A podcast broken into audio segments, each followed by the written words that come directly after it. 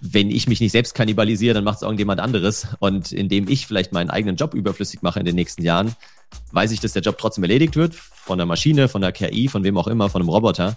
Und gleichzeitig kann ich durch diese Fähigkeiten, die ich mir da aneigne, während ich meinen eigenen Job automatisiere, kann ich dann wieder andere Aufgaben in Zukunft übernehmen und bleibe auch fit für die Arbeitswelt der Zukunft.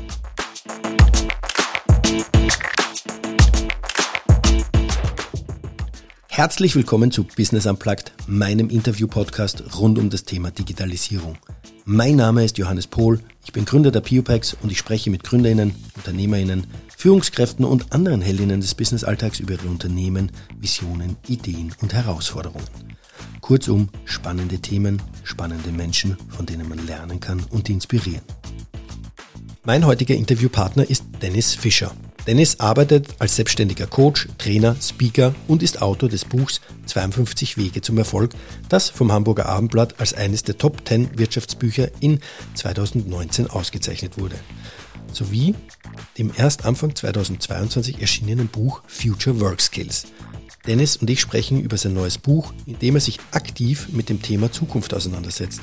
Wir diskutieren darüber, wie sich die Arbeitswelt von morgen vor allem durch die Digitalisierung verändern wird – welches Mindset und welche Fähigkeiten wir brauchen, um in dieser sich immer schneller drehenden und komplexer werdenden Welt zurechtzukommen. Und wir sprechen darüber, wie wir es schaffen, diesbezüglich auch ins Handeln zu kommen. Ein spannendes Interview, bei dem ich euch jetzt viel Spaß beim Hören wünsche. Lieber Dennis, herzlich willkommen zu Business Unplugged. Freut mich, dass du dir Zeit genommen hast und mit mir über dein neues Buch, das den Titel Future Work Skills trägt, ähm, und mit dem du dich auch intensiv, äh, ja, indem du dich auch intensiv damit beschäftigst, was die Arbeitswelt von heute und vor allem von morgen von einem verlangt, um erfolgreich zu sein, aber auch physisch bzw. auch psychisch gesund zu bleiben. Ich freue mich, dass wir diesbezüglich heute miteinander sprechen. Danke dir, Johannes. Vielen Dank für die Einladung. Sehr gerne. Du, bevor wir einsteigen, noch ein paar Worte zu dir, ähm, damit die ZuhörerInnen äh, wissen, wer du bist, was du machst. Wie du dazu kommst, auch ein Buch zu schreiben mit dem Titel Future Work Skills. Du bist Trainer und Coach in den Bereichen Innovation, Design Thinking, äh, Business Modeling, aber auch in der Persönlichkeitsentwicklung. Du hast äh, nebst dem von mir vorhin erwähnten Buch auch schon ein anderes Buch geschrieben, nämlich das Buch 52 Wege zum Erfolg. Äh, für das du 500 Business-Ratgeber gelesen hast und sag ich mal die besten Ideen raus extrahiert hast und zusammengefasst hast für die Leserinnen und Leser. Du hast auch selbst einen Podcast hierzu gestartet, in dem man da reinhören kann. Und ähm, du führst ihn jetzt fort, diesen Podcast, mit ähm, auf, auf Basis deines neuen Buches und ähm, Surprise, Surprise, er heißt natürlich auch Future Work Skills. Also wenn man sich den Podcast anhören möchte äh, oder dem, zu dem Buch noch zusätzlich was auf die Ohren haben möchte, dann sollte man sich den Future Work Skills Podcast von dir auch noch dazu anhören. Ähm, ja, und für, für alle, die auch jetzt sagen, okay, was, was, was will der Dennis uns jetzt da erzählen von Future Work Skills und auch 52 Wege zum Erfolg? Was hat er denn eigentlich schon im Business gemacht? Sei auch angemerkt, du warst äh, vor deiner Selbstständigkeit und auch deiner Tätigkeit als Coach und Trainer in Startups tätig, in zwei im E-Food-Bereich, wenn ich das richtig recherchiert habe. Du warst genau. aber auch in einem Konzern unterwegs. Sprich, du hast da schon auch deine, ähm, deine Sporen im in der Industrie verdient, bevor du dann wirklich äh, in die Selbstständigkeit gegangen bist. Und für mich aus meiner Sicht ein sehr schöner, runder CV. Und ich habe mir da, wie ich, mir das, wie ich da recherchiert habe, habe ich eine Frage habe ich mir gestellt und da bin ich gespannt, was du antwortest. Und zwar, ja. wie kommt man auf diese verrückte Idee, 500 Business-Ratgeber zu lesen? Ja? Also 500 Bücher zu lesen, das machen manche Menschen wahrscheinlich in ihrem Leben nicht. Und du sagst, boah, ich nehme 500 Business-Ratgeber und fasse die zusammen. Gute Frage. Also es war nicht geplant von vornherein, sagen wir so. Es ist eher wie so eine Sucht so ein bisschen entstanden. Ich habe schon, ich glaube mit 16 war es so genau, da habe ich meinen ersten Ratgeber, also an den ich mich erinnern kann, jetzt so retrospektiv gelesen. Das war David Allen, Getting Things Done. Hast du den auch gelesen? Habe ich nicht Oder gelesen, nein. Wie ich die Dinge geregelt kriege, ist so ein, so ein Selbstmanagement-Klassiker. Und damals hatte ich irgendwie ja tausend Baustellen gleichzeitig und, und ja, war nicht super gut organisiert. Und dann habe ich dieses Buch gelesen und dann auf einmal ja viel daraus umgesetzt, lauter Listen geschrieben, überall dann äh, neben der Toilette und neben meinem Bett und überall lagen dann irgendwelche kleinen Blöcke, wo ich dann irgendwelche Listen für mich geschrieben habe und so und fand das ganz, ganz spannend und habe da eigentlich schon so angefangen, gemerkt, hey, das, da passiert ja wirklich was. Ich meine, so ein Buch kostet 10 Euro oder damals noch in D-Mark ähm, und hat wirklich was verändert. Und dann dachte ich mir, okay, bevor ich jetzt irgendwo ein teures Coaching buche oder was auch immer, dann schaue ich doch mal, was es da sonst noch so gibt in der Ratgeberliteratur, wo ich noch irgendwie ein bisschen an mir arbeiten kann. Ja, und habe dann, muss man schon wirklich sagen, jetzt so im, im Rückblick wie so eine kleine Sucht entwickelt. Habe alles gelesen, was bei drei nicht auf den Bäumen war, zum Thema Finanzen eben, zum Thema Selbstmanagement, Ziele setzen, Netzwerken you name it, so die ganzen Klassiker, aber auch unbekanntere Ratgeber. Und klar, dann irgendwann, das war jetzt 2017 so um den Dreh, 2016, 2017, habe ich dann gedacht, okay, jetzt hast du eh schon so viel gelesen, warum startest du nicht einen Blog? Warum machst du es nicht wirklich jetzt äh, professionell in Anführungszeichen und jede Woche ein Buch? Und dadurch ist dann eben mein, mein Blog 52 Ways und auch dann das Buch daraus entstanden. Also, ich, also wie gesagt, 500 Bücher lesen, wie ich das gelesen habe, haben wir gedacht, so, boah, okay, schon eine ordentliche Anzahl. Ja. Ähm, was hat dich jetzt eigentlich gereizt, dass du sagst, okay, komm, ich habe ein Buch geschrieben, jetzt möchte ich noch ein Buch schreiben. Was ist der Anreiz denn? Da bin ich mal gespannt, ob, ob dein Anreiz sich so auch mit meinem ein bisschen deckt. Ja. Ich habe ja auch äh, zwei Bücher veröffentlicht vor über einem Jahr äh, mit ja. zwei Kolleginnen und äh, bin ich mal gespannt, was da dein Anreiz war. Ach, vor allem äh, muss ich sagen, also das war auch so der, der Grund für mein erstes Buch, weil ich immer wieder Fragen bekommen habe, auch von meinen Bloglesern, von meinen E-Mail-Abonnenten, die gesagt haben, hey Dennis, steht da nicht immer wieder das Gleiche drin in den ganzen Ratgebern? Ja, was ist denn so die Quintessenz? Was sind denn die wichtigsten Learnings? Und dann habe ich mir gedacht, ja, gute Frage.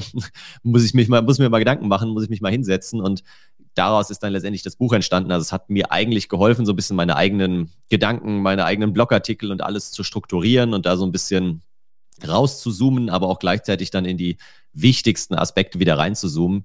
Und genauso war es eigentlich auch bei dem Thema Future Work Skills, wo ich mir dann im Anschluss eben an das erste Buch die Frage gestellt habe, hey, alles, was ich jetzt beschrieben habe, das waren halt eher ja in der Rückschau die wichtigsten Skills der vergangenen 200 Jahre, die eben aus den Büchern kommen. Aber was sind denn so die wichtigsten Skills, die wir in Zukunft brauchen? Welche Kompetenzen werden denn da wichtiger? Und daraus, genau aus dieser Fragestellung begann dann die Recherche, auch wieder durch Studien, durch Bücher, durch Interviews, die ich führen durfte, durch ja viele Gespräche auch so mit meinen Kundinnen und Kunden. Also im Endeffekt äh, war es auch wieder ein bisschen egoistisch erstmal der Gedanke, das Thema für mich zu sortieren, zu strukturieren und mir aber auch ehrlicherweise die Zeit zu nehmen, da mal tiefer einzutauchen, weil ja, du kennst wahrscheinlich auch so im Alltag nimmt man sich halt dann nicht mal eben zwei, drei Stunden äh, am Tag oder noch mehr die Woche, um mal wirklich fundiert dann in so ein Thema auch tief einzutauchen. Also in deinem Buch, das wir jetzt das du jetzt auch gerade nochmal angesprochen hast, das Future Work Skills, geht es eben darum, wie man in der heutigen VUCA-Welt zurechtkommt. Also jetzt mal in der durch, vor allem auch durch die Digitalisierung sich immer schneller drehenden und komplexer werdenden Welt. Wenn sich jemand jetzt ein Buch kauft, was erwartet ihn oder sie da konkret? Ja, also das war mein Ziel und ich, das war jetzt, das sind jetzt auch so die ersten Feedbacks, die zurückkamen, dass es halt wirklich sehr konkret und sehr praxisnah ist. Also schon fast wieder mehr ein Ratgeber als ein Sachbuch geworden im Sinne von, ich will ja jetzt keine großen Abhandlungen schreiben über das bedingungslose Grundeinkommen, über irgendwie ja sozialökonomische Strukturen, die wir in Deutschland verbessern müssen und so weiter, über politische Themen, sondern es ist wirklich vor allem so an die einzelnen Personen gerichtet im Sinne von, okay, am Anfang so ein bisschen, wie verändert sich die Arbeitswelt, das ist noch so ein bisschen das Big Picture, aber dann schon reingezoomt, okay, was bedeutet das für mich? Welche Fähigkeiten habe ich heute? Welche brauche ich in Zukunft? Wie komme ich dahin und wie kann ich die auch konkret trainieren? Also mit, mit wirklich ja konkreten Übungen, Tipps, Tricks, Tools, ähm, die ich da den Leuten an die Hand geben will und am Ende noch so ein bisschen drei, vier Kapitel zum Thema Motivation und ins Handeln kommen, dass sie dann auch wirklich loslegen. Ähm, genau, das ist so mein Anspruch gewesen. Das heißt, das kann jeder für sich nehmen, aber man kann es natürlich auch für sein Team, für seine Abteilung, vielleicht auch für sein Unternehmen ähm, anwenden, Dinge da rausziehen und sagen, okay, ja, welche dieser, dieser Skills brauchen wir vielleicht verstärkt in, in unserem Bereich und wie kann ich da meine Kollegen, meine Mitarbeiter fit machen? Dann lass uns doch gleich mal einsteigen in das erste Thema, das du erwähnt hast. Wie ändert sich die Arbeitswelt? Wohin wird sich die Welt wandeln? Ja. Also ich glaube, das, was allem übergeordnet ist, was auch jetzt mittlerweile vielen zum Glück bewusst ist, ist einfach, dass sämtliche Routinejobs in den nächsten, ich würde jetzt mal sagen, 10 bis 15 Jahren, manche sagen 5 Jahre, andere sagen 20 Jahre, ich lege mich mal so auf 10 bis 15 Jahre fest, dass da sämtliche Routinejobs wirklich äh, ja, übernommen werden. Ob es jetzt durch künstliche Intelligenzen ist, die zum Beispiel auch im, im Rechtsbereich bei Juristen schon jede Menge Aufgaben übernehmen, die in einem Dokument Fehler finden, in 26 Sekunden Die arbeiten halt tausende von Seiten durch in 26 Sekunden, wofür Anwälte anderthalb Stunden bräuchten. Und trotzdem ist die KI noch besser. Also da gibt es schon ganz gute Studien dazu. Und das Gleiche wird eben in vielen anderen Bereichen sein, ob es jetzt beim Busfahren ist, ob es auch irgendwie in der Supermarktkasse ist, wo wir es ja eh schon merken und immer mehr selbst unsere Sachen auch bei Rewe und so weiter scannen. Also sämtliche Routineaufgaben werden, sofern sie es halt ja, übernommen werden können, werden ersetzt werden.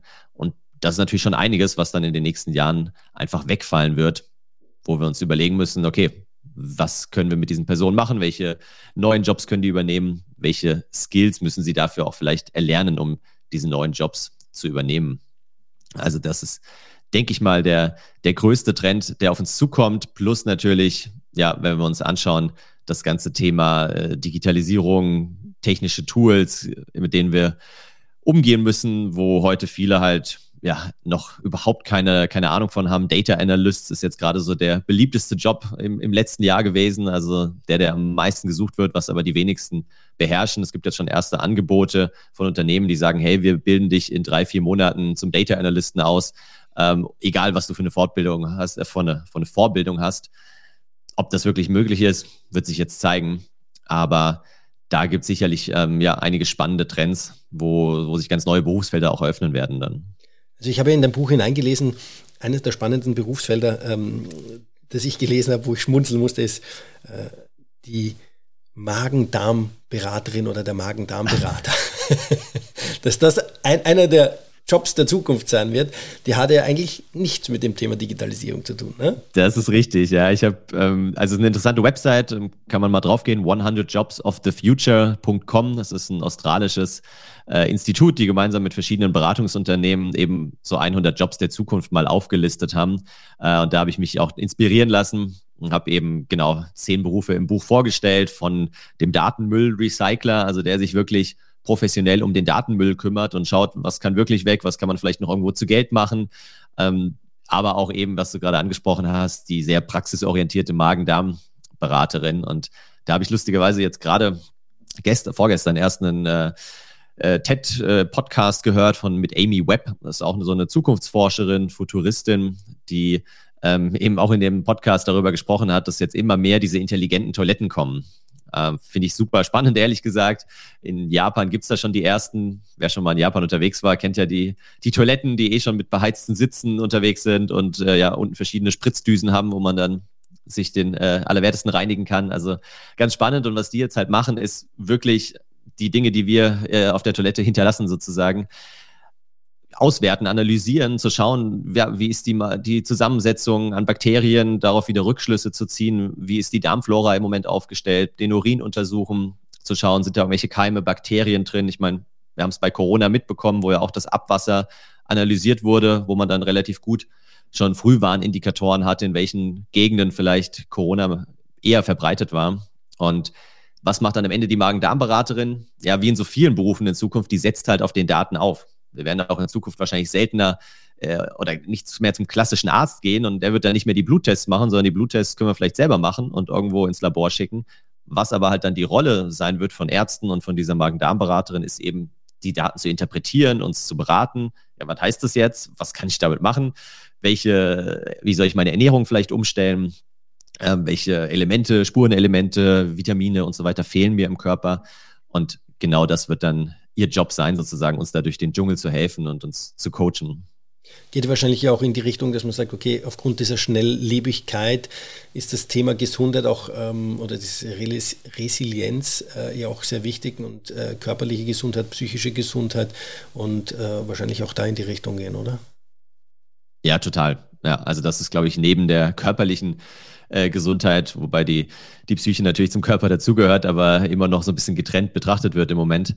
Aber das ist ein ganz, ganz großes Thema Resilienz. Ich glaube, wir merken es jetzt alle im Moment, ähm, auch durch die Ukraine-Krise, dass wir halt einfach so an, an unsere Grenzen kommen und ja, diese VUCA-Welt, diese volatile, unsichere, komplexe Welt, von der wir die letzten Jahre immer nur so in Buzzwords gesprochen haben, die spüren wir auf einmal am eigenen Leib und ja, gibt auch einige die, die ich auch kenne, die sagen, hey, pff, sie können einfach im Moment nicht mehr, sie haben noch, noch jetzt irgendwie kranke Kinder zu Hause und andere Themen. Und ähm, da brauchen wir definitiv äh, Resilienz in den nächsten Jahren, weil ich glaube nicht, dass es nochmal weggehen wird. Also gerade jetzt die Woche hat ja die Bundesregierung ihren Finanzhaushalt vorgestellt und dann groß und heilig versprochen, 2023 werden sie die schwarze Null wieder halten. Und ich habe es im Radio gehört und dachte mir, nein, garantiert werdet ihr nicht die schwarze Null halten, weil dann wird halt irgendwas anderes um die Ecke kommen, ob es ein Atomkraftwerk ist, was an der belgischen Grenze explodiert, ob es die nächste Umweltkatastrophe ist, ob es eine Wirtschaftskrise ist, was auch immer. Also ich glaube nicht daran, dass es nochmal wirklich ruhiger wird in den nächsten Jahren. Die Themen, die du jetzt angesprochen hast, die, die fokussieren sehr stark das Thema Digitalisierung. Du hast aber in deinem Buch hast du ja diese drei Ds ja auch ähm, genannt und Digitalisierung ist ja. eines dieser Ds, die jetzt, sage ich mal, diese neue Welt verändern oder sage ich mal, die Zukunft prägen werden. Du hast aber die anderen beiden Ds äh, sind Dekarbonisierung und demografischer Wandel. Eigentlich Themen, ja. die auch schon sehr lange am Tableau sind, oder? Von der Gesellschaft. Also wenn ich jetzt zurückdenke, auch an meine Zeit am Institut, an dem ich promoviert habe, war vor allem das Thema äh, demografischer Wandel äh, ganz stark auch da. Äh, da wurde sehr stark in dem Bereich auch geforscht, Mensch in der Fabrik etc. Und es kam auch das Thema ähm, Nachhaltigkeit auf. Es war tatsächlich damals eine Spur zu früh fast, muss man so sagen. Ja, da war die Gesellschaft noch nicht so weit. Ähm, hat aber jetzt ja extremen Anschub bekommen, vor allem in den letzten Jahren, wenn ich sage Future for Fridays, äh, Fridays for Future, so, Entschuldigung, nicht Future ja. for Fridays, dann äh, sind das natürlich Themen, äh, die da sehr stark aufgekommen sind. Wie spielen die auch nochmal rein, nebst der Digitalisierung? Ja, ja. Definitiv, ja, du auch die, die Skills, wenn wir daher nochmal tiefer einsteigen, werden wir feststellen, dass es nichts, was jetzt irgendwie äh, ganz neu revolutionär ist und die jetzt gestern irgendwie entdeckt wurden, sondern es sind eher wieder alte Kompetenzen und genauso ist es auch bei den beiden Themen, die du ansprichst, demografischer Wandel, ja, Dekarbonisierung, also im Sinne von erstmal Klimaschutz ähm, und zu versuchen eben weniger CO2 auszustoßen, beziehungsweise am Ende zu versuchen, möglichst sorgsam mit unserer Erde umzugehen und ähm, definitiv, also gerade jetzt demografischer Wandel ist ja schon bekannt ist. Jeder weiß irgendwie, dass die Babyboomer-Generation jetzt groß im äh, Geschäft war sozusagen und Stück für Stück halt rauswächst. Das ist ja gerade das Spannende beim demografischen Wandel, dass wir heute schon sagen können, wie viele Menschen in 20 Jahren voraussichtlich in den Arbeitsmarkt reinkommen werden. Zumindest, wenn man jetzt äh, ja Zuwanderung und ähm, Migration und so weiter mal rausrechnet. Aber wir wissen ja genau, wie viel leben, wie viele Kinder leben im Moment in Deutschland, wie viel gehen zur Schule, wie viel gehen auf welche Schulen und so weiter. Aber wir machen halt die Augen davor zu und jetzt spüren wir eben so langsam, wo die Babyboomer-Generation jetzt anfängt, in Rente zu gehen und in den nächsten Jahren noch verstärkt in Rente geht. Ich habe letztens eine Zahl gehört, wenn man es runterrechnet, sind es am Tag 4000 Babyboomer, die deutschlandweit in Rente gehen, über die nächsten ja, fünf bis zehn Jahre hinweg. Also das wird halt jeden Einzelnen dann betreffen, der irgendwie mal sich so in, in seinem Büro umschaut und sich überlegt, wie viele Babyboomer sitzen hier mit mir im Büro und wer macht denn die Aufgaben dann in fünf Jahren? Weil wir werden ja auch nicht alles direkt irgendwie digitalisieren, automatisieren können. Das heißt, wir müssen uns wirklich dringend anschauen, ja, wie, wie können wir vielleicht uns selbst kannibalisieren? Wie können wir die, diese Digitalisierung noch schneller vorantreiben, damit wir halt nicht irgendwie den Job von fünf Leuten machen müssen, weil wir sehen es ja selbst, es kommen halt nicht genug nach und jetzt, es klingt zwar hart im Moment, aber die ganzen Flüchtlinge, die jetzt aus der Ukraine kommen, würden wir halt wirklich gut daran tun. Und es gibt ja auch schon erste Programme in Deutschland, erste Initiativen. Wie können wir die halt in den Arbeitsmarkt hier integrieren? Wir wünschen ihnen natürlich, dass, dass sie auch wieder zurückgehen können äh, in ihr Land, wenn hoffentlich irgendwann mal wieder Frieden herrscht. Gleichzeitig wäre es natürlich schön, wenn sie da für deutsche Unternehmen arbeiten und wenn sie dann remote aus der Ukraine irgendwann für deutsche Unternehmen arbeiten. Auch schön. Ähm, aber das ist tatsächlich ein, ja, wenn man so will, eine Chance, auch in der aktuellen Situation, zumindest für Deutschland und den Arbeitsmarkt, die auch zu integrieren. Und das Gleiche, ja, ist beim Thema Nachhaltigkeit, Thema Umweltschutz, was ja immer eher so ein bisschen unter diesem Deckmantel CSA lief und was jetzt halt so langsam äh, ja durch die Politik entsprechend auch wieder gefördert wird und auch durch die Unternehmen jetzt einfach erkannt wird aber meiner Meinung nach immer noch ja, sehr, sehr stiefmütterlich behandelt wird. Und bis da wirklich mal was passiert, bis wir wirklich weniger Ressourcen verbrauchen, muss es, glaube ich, erst noch, noch mehr knallen. Genauso wie jetzt bei dem Bundeswehretat, der erst aufgestockt wurde, als irgendwie ein Krieg losging. Genauso glaube ich, wir müssen noch viel stärker die Auswirkungen des Klimawandels spüren, bevor wir da wirklich als Gesellschaft aktiv werden. Welches dieser 3Ds wird, werden die Future Skills am meisten treiben? Oder wird die, die Future Skills am meisten treiben? Ja, gute Frage. Ich glaube, am Ende ist es dann doch die Digitalisierung. Also weil zum einen die natürlich unser tägliches Arbeitsumfeld verändert. Wir merken es ja heute schon. Ich hatte letzte Woche gerade wieder eine Trainingsgruppe, denen ich dann auch wieder ja Kanban als Methode und Trello und so und ein paar weitere Tools gezeigt habe und die alle sagen, hey Dennis, nicht noch mehr Tools, bitte können wir irgendwie äh, sagen, können wir die Sachen mal reduzieren, können wir mal ein bisschen so ja back to the basics kommen und nicht ständig noch was oben drauf packen. Also ja, kann man, aber man kann halt auch die Tools entsprechend so einsetzen. Ich meine, wir nutzen jetzt auch ein neues Tool hier, über den wir den Podcast aufnehmen. Ähm, es hat ja auch alles seine, seine Daseinsberechtigung und man muss es halt mal ausprobieren, man sollte sich mal drauf einlassen und dann entscheiden, hey, brauche ich jetzt noch 20 weitere Tools oder ja, nutze ich das eine, mit dem ich auch bisher schon gut gefahren bin. Also das auf der Seite und auf der anderen Seite der Punkt, den ich gerade angesprochen habe, nämlich zu sagen, hey, wenn ich mich nicht selbst kannibalisiere, dann macht es irgendjemand anderes. Und indem ich vielleicht meinen eigenen Job überflüssig mache in den nächsten Jahren, weiß ich, dass der Job trotzdem erledigt wird von der Maschine, von der KI, von wem auch immer, von einem Roboter. Und gleichzeitig kann ich durch diese Fähigkeiten, die ich mir da aneigne, während ich meinen eigenen Job automatisiere, kann ich dann wieder andere Aufgaben in Zukunft übernehmen und bleibe auch fit für die Arbeitswelt der Zukunft. Also von daher ist das für mich ein ganz, ganz wichtiger Aspekt. Ich würde gerne an den Punkt an, anknüpfen, auch an, an der Aussage von deinen ähm, den, den, den Kolleginnen und Kollegen, die du trainiert hast letzte Woche, ähm, weil da spiegelt sich auch ein bisschen das Thema Mindset wieder. Ja? Welches Mindset, mhm. und das ist ja, was du erwähnt hast, auch der zweite Punkt oder ein Teil deines äh, Buches, braucht man, um fit für die Zukunft zu sein? Um fit zu sein mhm. zum Thema Digitalisierung, um fit zu sein, auch den anderen beiden Ds, ähm, ja. Letztendlich ist es ja, ich meine, viele kennen vielleicht Carol Dweck und äh, eben ihr Buch Mindset. Da geht es ja genau um diese Unterscheidung zwischen ja, Growth Mindset und Fixed Mindset, also im Sinne von Fixed Mindset. Alles hat halt irgendwie einen Grund. Ich bin da jetzt ähm, an der Stelle, weil es da ja irgendwelche höheren Bestimmungen gibt, weil ich eben gewisse Dinge in meinem Leben getan habe.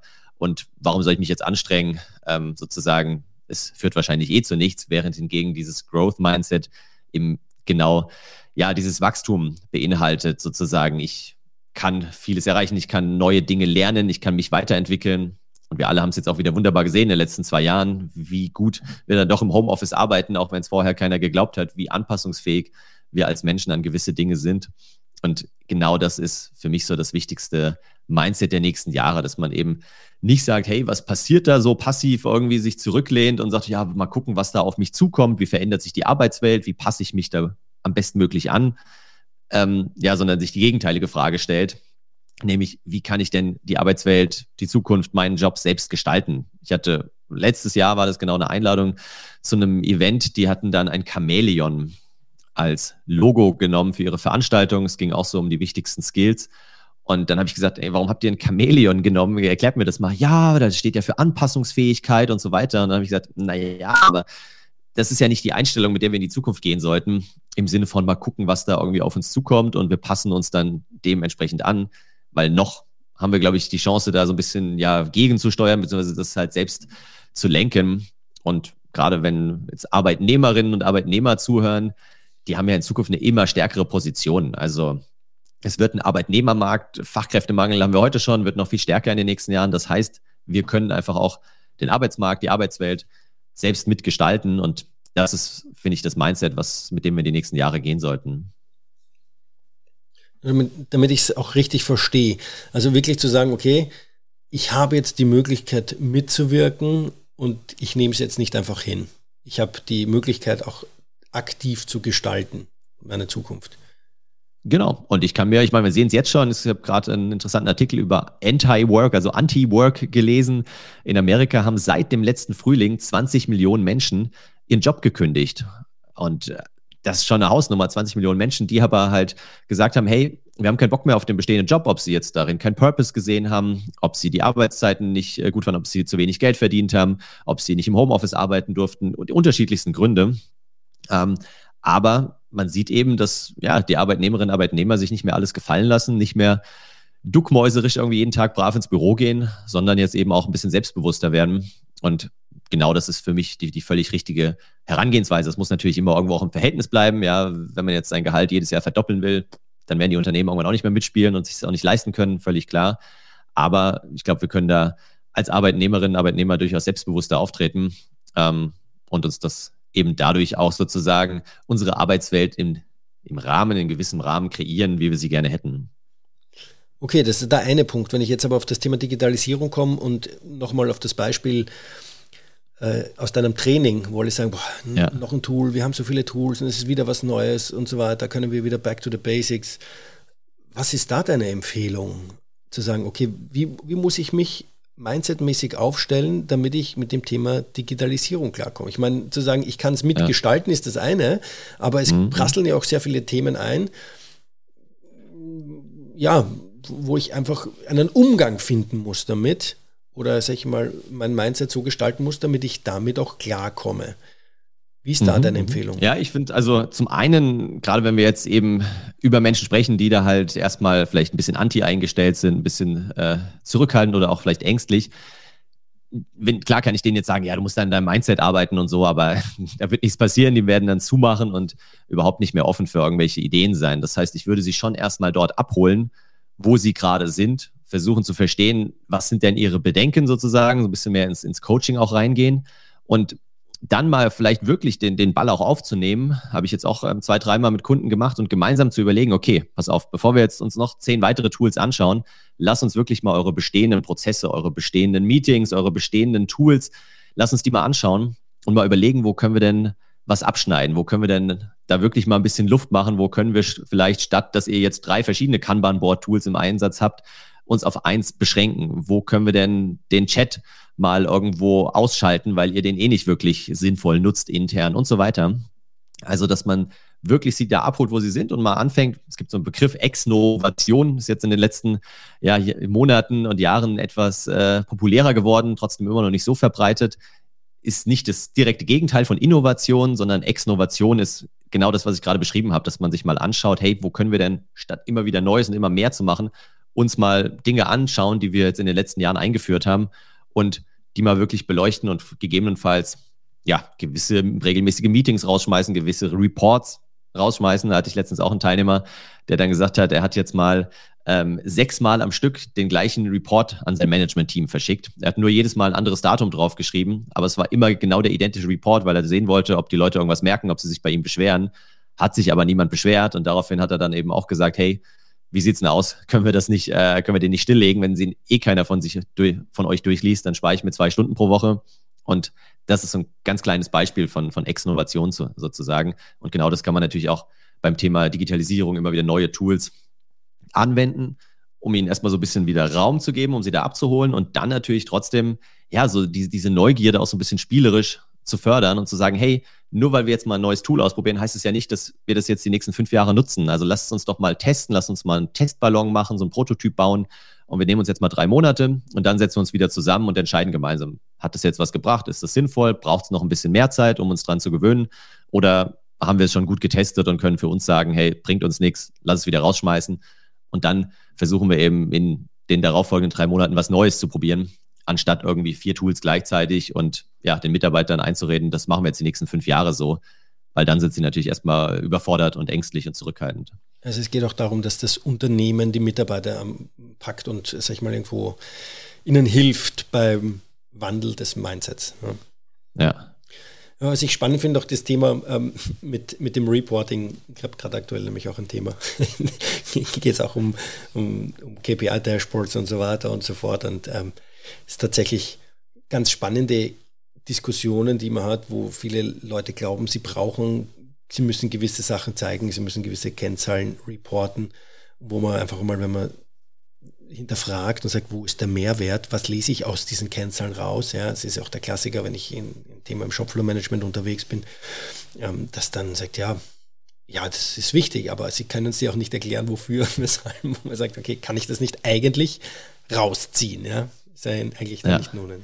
Ja, und dass es halt gewisse Abteilungen gibt, die, die nur Reports erstellen sozusagen. Das heißt, deren Daseinsberechtigung sind Reports zu erstellen. Ich hatte letztens auch so ein Team im, im Workshop und dann haben wir eben ja auch mit Design Thinking gearbeitet, kundenzentriertes Denken. Und dann, also die haben, waren in einem Baumarkt, haben da verschiedene ähm, Filialen betreut und die Baumarktleiter. Und dann haben sie es ja nach auch rausgegangen und gesagt, ja, Dennis, wir haben es verstanden. Also wir gehen jetzt raus und fragen die Baumarktleiter, welche Felder sie in dem Report drin haben wollen und welche Felder sie nicht wollen. Ich so, nee, ihr habt es noch nicht verstanden. ihr müsst sie fragen, was ihr Ziel damit ist mit diesem Report und ob sie den überhaupt noch brauchen und auch auf die Gefahr hin, dass ihr euch selbst dadurch eben kannibalisiert. Report ist ja nur Mittel zum Zweck. Ich meine, niemand wird irgendwie Baumarktleiter, um den ganzen Tag Reports zu lesen, sondern denen geht es halt darum zu schauen, wie die Kennzahlen sich entwickeln, ob sie, ob die Umsatzzahlen passen, ob die Mitarbeiterzahlen passen und so weiter. Aber eben das nochmal eine Ebene höher zu legen und zu sagen, hey, was ist denn eigentlich Sinn und Zweck von diesem Report und wird der damit überhaupt erfüllt oder reicht da auch irgendwie eine Kennzahl oder reicht es auch, ja, wenn wir einen anderen Report schicken, so. Okay, lass uns mal vom Mindset weitergehen Richtung Skills. Mhm. Ja. Was sind die Future Skills, die benötigt werden? Es gibt ja verschiedene Modelle, du hast es auch in deinem Buch dargestellt, von ähm, dieses E-Modell, es ist einer halt, sag ich mal, der Experte in einem Thema. Es gibt dann auch mal, sag ich mal, äh, das, äh, den Generalisten, der quer drüber ist und alles so ein bisschen kann. Und dann gibt es das, ähm, das ist auch tatsächlich ähm, am Institut, an dem ich promoviert habe, das präferierte Modell gewesen, das T-Shape-Modell, also das T-Modell, wo ich sage, ich kann alles ein bisschen, aber ich bin auch in einem Thema richtig der Experte. Was wird zukünftig, oder nicht was wird zukünftig, sondern welche Bedeutung haben diese Modelle in der Zukunft? Ja, also, wie du schon gerade angesprochen hast, ich bin auch ein, ein großer Fan, deswegen habe ich es auch im Buch mit aufgenommen von diesem T-Shape-Modell, weil ja, wir brauchen eine tiefe Expertise in einem Feld. Also wenn ich mich an meine Studienzeit in BWL zurückerinnere, dann waren wir sicherlich ganz breit aufgestellt, hatten viel Wissen in verschiedenen Bereichen, aber wenn du dann irgendwie fünf BWLer in den Raum gesperrt hast, kamen nicht so die mega inspirierenden oder auch tiefen Ideen raus, sage ich mal. Wenn du aber halt Maschinenbauer, BWLer, äh, Mediziner und noch Juristen zusammensperrst, dann wird es schon interessanter. Dann kommt man schon wieder, ja, betrachtet man ein und dasselbe Problem aus ganz anderen Blickwinkeln. Und dennoch brauchen sie eben, was du auch gesagt hast, oben diesen breiten Strich des Ts, diesen äh, horizontalen Strich, wo man halt sagt, hey, es bringt auch nichts, wenn ich jetzt fünf Fachidioten in den Raum sperre und jeder redet nur über sein eigenes Thema, sondern man braucht so eine gewisse Offenheit, Neugierde, ja, auch kommunikative Kompetenzen, einige dieser, dieser Soft Skills, die immer wichtiger werden, um dann eben auch im Team gemeinsam an, an was erarbeiten zu können, um auf neue kreative Ideen zu kommen. Also deswegen, sind es meiner Meinung nach, ist es genau das, wobei ich halt glaube, ähm, neben dieser, dieser Expertise in einem Bereich sollten wir vor allem in Zukunft eben oben den, den Fokus auf den breiten Strich legen, auf Soft Skills, auf Dinge eben wie Empathie, sich auf die anderen einlassen, wie auf kommunikative Kompetenzen, Selbstmanagement, Resilienz, Kreativität und so weiter.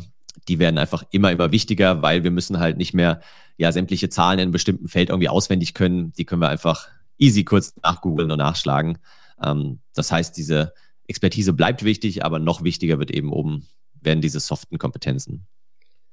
Diese soften Kompetenzen, die kann man bis zu einem gewissen Grad, bin ich der Meinung, lernen. Oder man, bis zu einem gewissen Grad hat man die. Da bin mhm. ich der festen Überzeugung davon. Ja.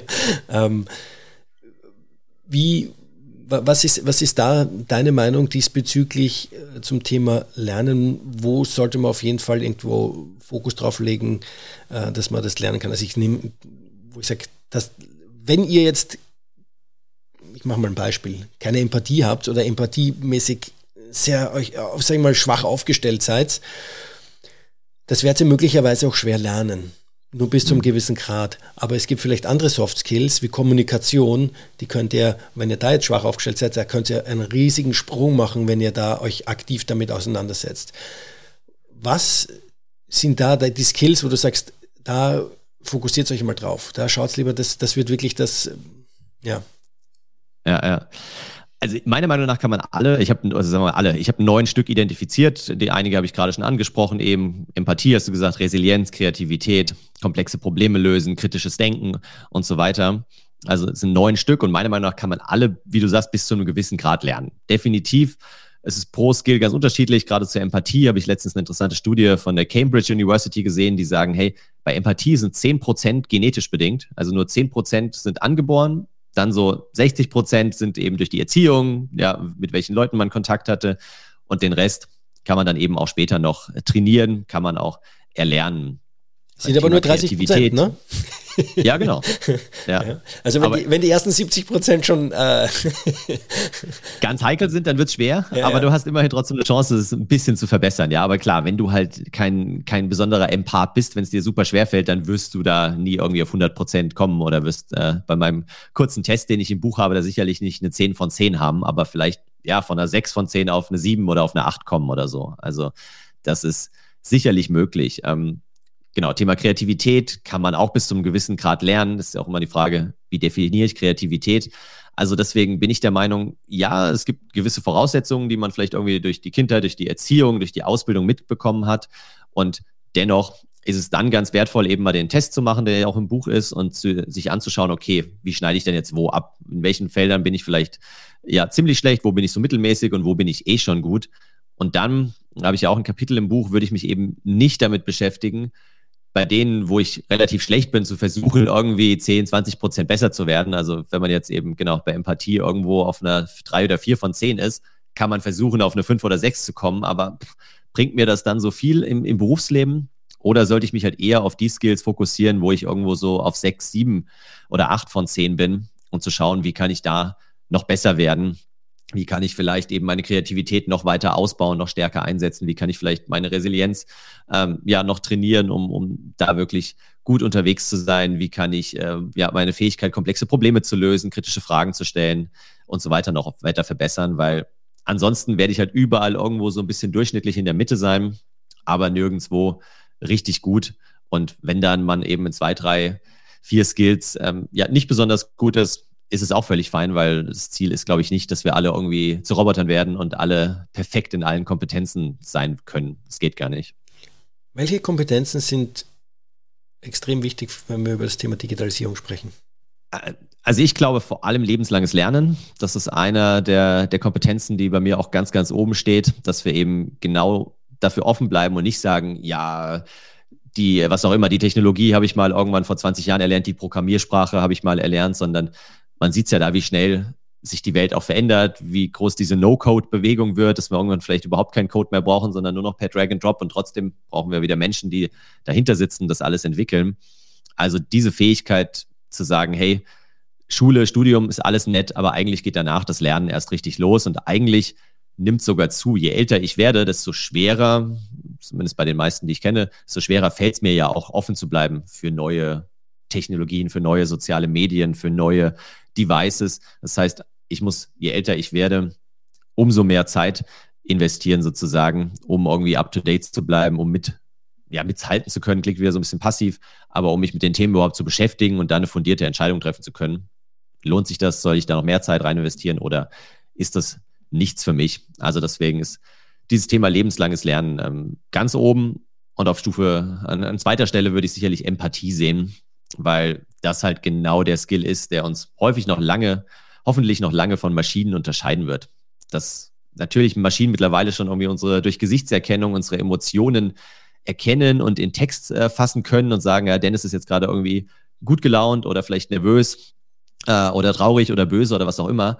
Ja, schön, dass auch mittlerweile Roboter irgendwie mit ihren Gesichtszügen Emotionen in Anführungszeichen ausdrücken können. Auch schön. Aber wirkliche Empathie, dieses sich einfühlen in andere Menschen, das wird uns noch lange vor, ja, vorbehalten bleiben. Und deswegen ist das, glaube ich, mit der wichtigste Skill, um uns dann eben auch abzugrenzen von künstlichen Intelligenzen, Robotern etc. Okay, lebenslanges Lernen und, und Empathie sind für mich jetzt auch Skills, sag mal, die auch in der Vergangenheit ja schon sehr wichtig waren oder einer der wichtigsten. Ja, wenn ich jetzt äh, so ein ja, ich komme ja aus der Lean-Ecke und das ist auch das Continuous Improvement, äh, kontinuierliches genau. Lernen ist da ja auch äh, ein Kern äh, davon. Finde ich sehr schön. Du hast es kurz erwähnt. Ja, man tut sich immer schwerer, neue Technologien kommen. Wie bleibe ich dran? Wie bleibe ich am Ball? Wie bleibe ich up to date? Dass ich auch ähm, mitreden kann über die State-of-the-Art-Sachen. Wie, wie macht das einer? Was ist da deine Empfehlung? Wie gehst du selber dran? Tatsächlich, äh, was, was ich am spannendsten finde, ist eben sich ja mit jüngeren Menschen, ich meine, ich bin jetzt nicht alt, ähm, aber je älter man wird, desto schwieriger oder desto mehr ist man halt in seiner Bubble und sich da einfach mit Jüngeren zu umgeben, auszutauschen, zu schauen, hey, wie nutzen die das? Wie nutzt ein 15-Jähriger jetzt irgendwie TikTok? Was machen die damit? Was ist da auch gut dran? Also letztens war auch so ein, so ein äh, Mädel in der U-Bahn, die dann auf TikTok irgendwie so ein Video hatte zur Fingerfertigkeit und dann hat jemand irgendwie so verschiedene Fingerübungen vorgemacht und äh, verschiedenste, ja, Bewegungsübungen und die Kleine hat das so krass nachgemacht. Ich weiß nicht, wie alt die war, 12, 13 oder so und dachte ich mir, hey, okay, du kannst auch gute Sachen mit, mit TikTok machen, ja, du kannst den Leuten da auch wirklich was, was beibringen.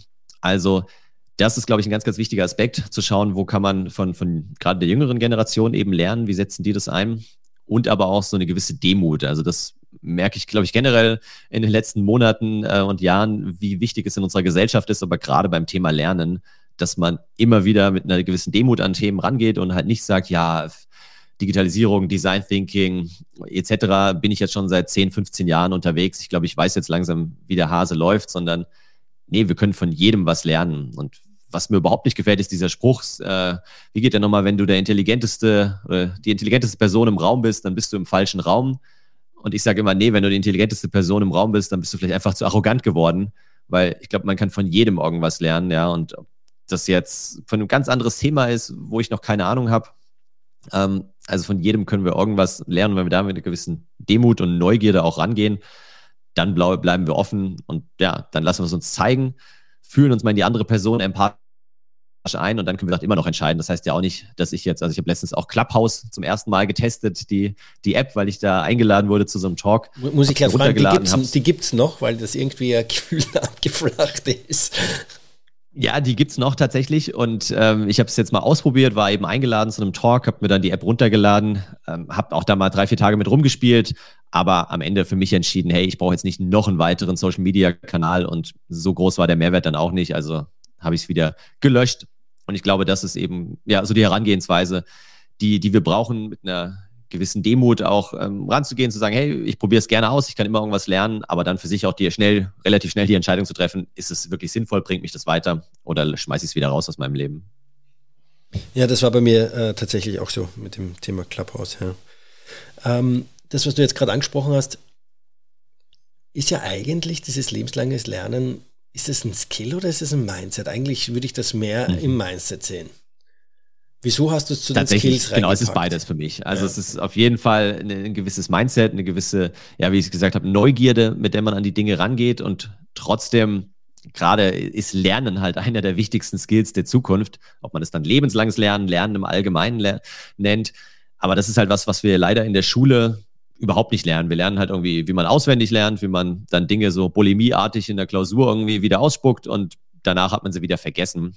Aber genau dieses Thema, wie gehe ich denn mal an Fragestellungen heran? Also, oder dass ich überhaupt mal mit Fragestellungen rangehe, das ist ja schon der erste Schritt zum Lernen. Für mich beginnt Lernen immer, indem ich mir irgendwelche Fragen stelle, wie zum Beispiel, ja, was sind die wichtigsten Future Work Skills? Und dann fängt man mal an, dann gräbt man sich mal ein, dann liest man Bücher, Studien, dann spricht man mit Personen und genau dadurch eben entsteht Lernen. Das heißt, es ist für mich ja erstmal eine Mindset-Sache, aber dann eben schon auch ein konkreter Skill, den man erlernen kann, den man trainieren und üben kann. Okay. So, dann, wie kommt man aber jetzt wirklich ins Handeln?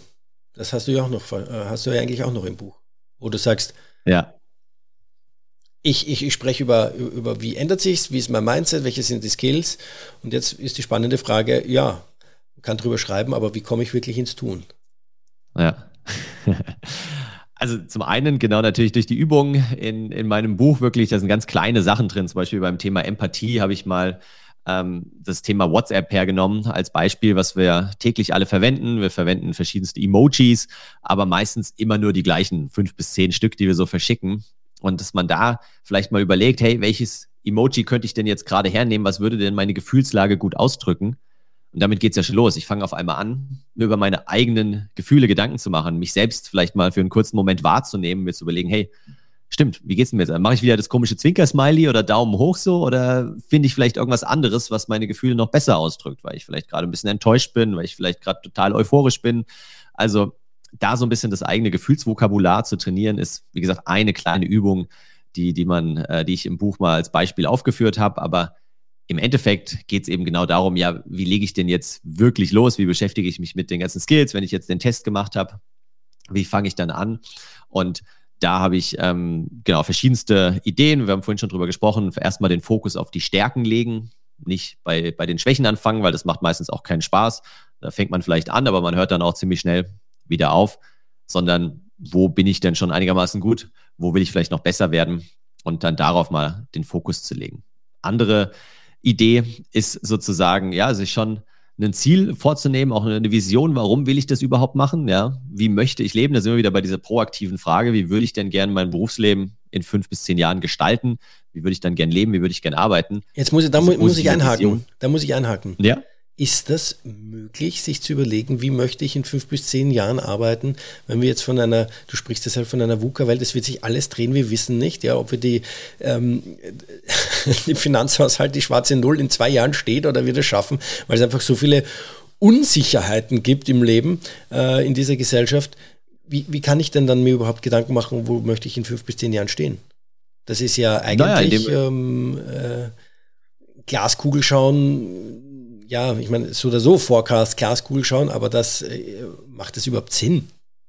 Mhm. Ja, berechtigte Frage. Ich finde schon, also für mich ist es wirklich die, die Grundvoraussetzung und das, das kann man jetzt wieder auf gesellschaftlicher, globaler Ebene betrachten, das können wir als, als Deutschland betrachten, das kann ich aber auch für mich individuell überlegen, wo wollen wir denn hin? Weil wenn wir, sonst sind wir nur noch im Reaktionsmodus, das ist ja dann wirklich so die, die Bundesregierung par excellence, wir schauen, was passiert außen und dann reagieren wir wieder. Und mir geht es halt schon darum, dass wir eher agieren, dass wir eine positive Vision entwickeln, dass wir uns Gedanken machen, ja, keine Ahnung, das wird sicherlich nicht eins zu eins so zutreffen, aber wie würde ich in fünf Jahren gerne arbeiten? Möchte ich da irgendwie remote die Hälfte des Jahres von Mallorca aus ähm, arbeiten? Will ich da überwiegend digital oder will ich gern wieder mehr analog arbeiten? Äh, will ich überhaupt Vollzeit arbeiten? Vier Tage, fünf Tage die Woche oder vielleicht nur noch drei? Das sind alles Wünsche, ist völlig klar und wir werden uns nicht alles leisten können, vielleicht finanziell nicht, wir werden uns als Gesellschaft nicht alles leisten können. Aber ich glaube schon, dass wir da und jeder für sich, wie gesagt, aber auch im, im großen Stil wir eine, eine Vision brauchen, für die es sich lohnt, irgendwie morgens aufzustehen, für die es sich lohnt, ja, unseren eigenen Job äh, weiterzuentwickeln, zu, zu kannibalisieren, etc. Weil ansonsten, ja, fände ich, äh, können wir den Rest unseres Lebens natürlich so in diesem reaktiven Anpassungsmodus verharren. Aber da habe ich persönlich keine Lust drauf und ich glaube auch nicht, dass das für viele so ein, so ein schönes Bild ist, äh, was sie irgendwie anziehen wird. Und gerne. Ja, ja nein, nein, okay. ähm, äh, so, jetzt bin, jetzt, jetzt bin ich komplett rausgekommen. ich eine nee, Frage. dann mache ich einfach nochmal einfach weiter. weiter. Ich, Meine Frage, die, ich, die, die, mir auf, die mir auf der Zunge lag, habe ich tatsächlich vergessen jetzt. Ähm, ja. Nee, nee, ich greife den Ball nochmal auf, weil ich habe, ähm, also in meinem Podcast, den du auch vorhin erwähnt hast, ähm, so, ich glaube 27 waren es insgesamt, Interviews geführt mit verschiedensten Personen, ja, also Angestellten, Selbstständigen, äh, Unternehmern, Coaches, Beratern und so weiter, querbeet und habe alle am Ende immer wieder die gleiche Frage gefragt, nämlich was hilft euch und was hilft euren Kunden wirklich ins Handeln zu kommen? Also genau die Frage, über die wir gerade sprechen. Und was daran interessant war, war, dass sie zwei Dinge genannt haben. Das eine ist, was wir gerade schon besprochen haben, eben ja, eine Vision, ein Ziel, etwas, was mich magisch anzieht, wo ich wirklich irgendwie auch nach vier, fünf, sechs Wochen, auch nach drei Monaten noch weiß, hey, da will ich hin, das ist was, ja, wofür es sich zu arbeiten lohnt, wofür es sich zu leben lohnt, das gefällt mir irgendwie. Und gleichzeitig ist dann aber diese Vision oft so groß, wo ich mir denke, hey, ja, fünf Jahre, das ist ja lange und dort ist es ja jetzt eh ziemlich äh, irgendwie abgefahren und ähm, abstrus vielleicht, wie komme ich da hin? Und das ist dann eben der zweite Schritt, das sozusagen runterzubrechen in die ersten kleinen gangbaren Schritte. Und wirklich so klein wie möglich, also sich genau diese Frage zu stellen, was sind jetzt die ersten kleinen Schritte, die ich heute, morgen, am Wochenende dafür tun kann. Ähm, und das war echt interessant. Also von den 27 Interviews haben 25 genau die gleiche Antwort gegeben, natürlich mit anderen Geschichten, mit anderen äh, Beispielen. Aber es sind immer wieder diese zwei Sachen, die wir irgendwie brauchen. Auch das ist kein Geheimnis. Ja, große Vision, kleine, in kleine Schritte runtergebrochen und dann mal loslegen und die ersten Schritte gehen. How to eat a big elephant. Ja? piece by piece. Ja. Das ist genau die. Den Spruch verwende ich immer gern bei meinen Lean-Schulungen. Ja, das ist gut. Ja. Ähm, Dennis, wenn ich jetzt mal unser Gespräch versuche zusammenzufassen. Also die Welt wird sich durch Dekarbonisierung, demografischer Wandel, aber vor allem durch die Digitalisierung ändern, wird schnelllebiger. Es wird ein Thema hingehen, es wird eine, um dein Wort, das du häufig verwendet hast, auch nochmal aufzugreifen, eine Kannibalisierung der Jobs geben. in gewisser Hinsicht und es wird sich da drehen. Und es, um da aber auch fit zu bleiben, sage ich jetzt mal nicht nur psychisch und physisch, ist einfach wichtig, ein Mindset zu haben, offen zu sein, ähm, lebenslanges Lernen ja, und auch eine gewisse Empathie, weil sonst wird es zu, ja, vielleicht technisch, dass wir da auch noch immer irgendwie in der Realität bleiben als Menschen, ja. Dass das ist, was wir können, was vielleicht ähm, Maschinen noch nicht können in dem Ausmaß, ja, nämlich Empathie zeigen und äh, Gefühle haben und so weiter und so fort. Und dann eben zu sagen, okay, ich versuche mich auch breit aufzustellen von meinen Skills her, aber an der einen oder anderen Stelle gehe ich tief hinein und bin da mein Experte. Mhm. Und damit ich dann auch mich wirklich für die Zukunft aufstellen kann und sagen kann, okay, gut, zu überlegen, wo stehe ich heute, dann mir eine Vision zu überlegen, was möchte ich in den nächsten fünf Jahren, zehn Jahren erreichen, wie auch immer, und wie komme ich dorthin Schritt für Schritt. Kann man das, war das Gespräch so halbwegs? Perfekte Zusammenfassung. Ja, sehr gut. Perfekte Zusammenfassung, ja. Lang geübt dafür. Ne. nee, ähm, so, Dennis, und jetzt, aber jetzt kommen wir zu einem Punkt, den du sonst immer deinen ähm, Kunden und Kundinnen stellst. Und zwar gibt es eine Frage, die ich auch allen meinen InterviewpartnerInnen stelle. Und mhm. zwar, was sind deine drei Learnings, die du den ZuhörerInnen mitgeben möchtest? Beruflich oder privat? Drei Learnings, jetzt äh, generell meinst du, oder? Äh, kannst du dir aussuchen. Drei Learnings, wo du sagst, das sind Learnings aus meinem Leben, sei es aus dem beruflichen ja. Leben, sei es aus dem privaten Leben, wie auch immer, die du sagst, da, ja, das ist was, das möchte ich, mein, Gerne. möchte ich den ZuhörerInnen mitgeben, weil ich glaube, das ist ganz, ganz gut. Oder hat ja, mir geholfen? Glaub, also das Gerne, gerne. Das größte Learning für mich war wirklich jetzt nur die letzten Jahre. Ich meine, du hast vorhin angefangen auch mit meinem ersten Buch ähm, und damals, also damals vor, vor drei, vier Jahren, aber es ist für mich gefühlt irgendwie schon länger her, ähm, war ich wirklich so krasser im, im Selbstoptimierungswahn. Ja, habe versucht, da meinen Schlaf zu optimieren, mein Netzwerk, äh, morgens eine Morgenroutine, abends eine Abendroutine eingeführt und so weiter und dann irgendwann für mich festgestellt, hey, ist das wirklich sozusagen, bringt mich das wirklich weiter, macht mich das wirklich glücklich? Ist es auch das, was wir vielleicht wieder als Menschen äh, in den nächsten Jahren brauchen, noch immer mehr mit Maschinen irgendwie in den Wettbewerb zu gehen, noch besser, noch schneller zu werden und habe dann eben jetzt auch durch das Buch für mich so ein bisschen da einen inneren Frieden äh, in Anführungszeichen gefunden und gesagt, nee, eigentlich ist es genau das Gegenteil. Ja, wir sind halt Menschen mit Ecken und Kanten, mit Fehlern.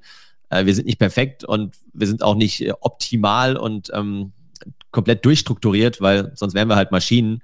Ähm, und das war so für mich eines so das größte Learning wahrscheinlich, sozusagen, hey, ja, wie können wir diese menschlichen Fähigkeiten auch durchaus wieder in den Vordergrund stellen und, und uns da selbst auch ein bisschen, ein bisschen entspannter irgendwie unser Leben angehen.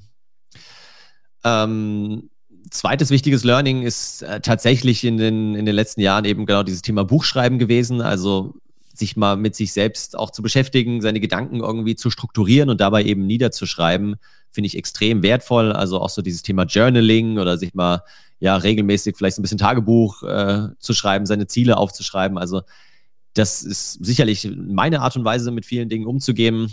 Auch wenn ich irgendwo eine schwierige Frage habe, mache ich mir dann irgendwie ein paar Notizen pro Kontraliste. Ich arbeite ständig mit Mindmaps. Also hier habe ich heute auch gerade wieder äh, vorhin eine Mindmap erstellt.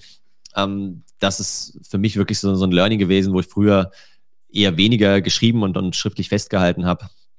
Kann ich das nur empfehlen. Und ähm, das dritte Learning ist ja, ich glaube, dranbleiben. Also ich bin, bin selbst so Ausdauersportler, mache gern, gern Trailrunning, gehe in die Berge, ähm, renne da so ein bisschen rauf und runter und, und liebe so Langstreckenläufe.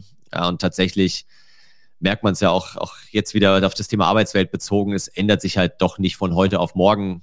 John Maynard Keynes hat 1930 tatsächlich schon ähm, gesagt, dass ja, wenn sich die Produktivität so weiterentwickelt, wir im Jahr 2030, also 100 Jahre später, nur noch 15 Stunden die Woche arbeiten müssten.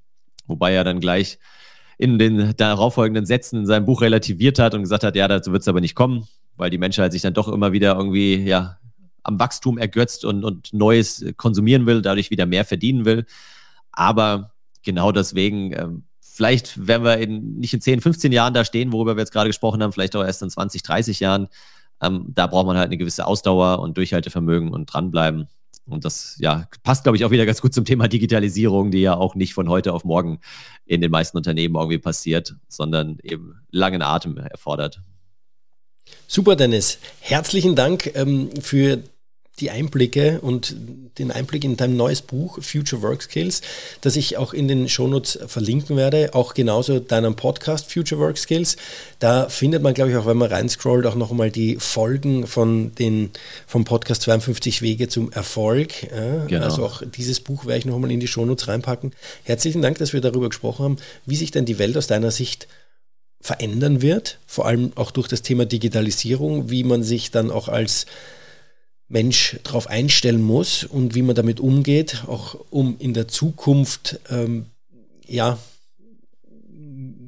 gesund und munter und ich sage es jetzt einmal so äh, arbeiten zu können, ja. Und äh, danke auch für den Einblick in deine, in deine Learnings, die du da auch in den letzten Jahren gewonnen hast. Herzlichen Dank, dass du dir Zeit genommen hast. Ähm, und ich freue mich, wenn wir demnächst dann auch mal quatschen, auch live miteinander sprechen und nicht nur über Web, ja, wenn wir uns dann vielleicht dann in München mal sehen. Vielen, vielen Dank. Hat Spaß gemacht. Gute Fragen. Äh, ja, danke für die Inspiration auch von meiner Seite. Und dann ähm, bis bald. Mach's gut. Danke. Bis bald. Ciao. Das war das Interview mit Dennis Fischer. Infos zu Dennis, seinen Büchern sowie seinem Podcast findet ihr in den Show Notes. In zwei Wochen geht es dann weiter mit der nächsten Folge von Business Unplugged. Bis dahin wünsche ich euch viel Spaß und alles Gute beim Ausprobieren von Dennis seinen Tipps.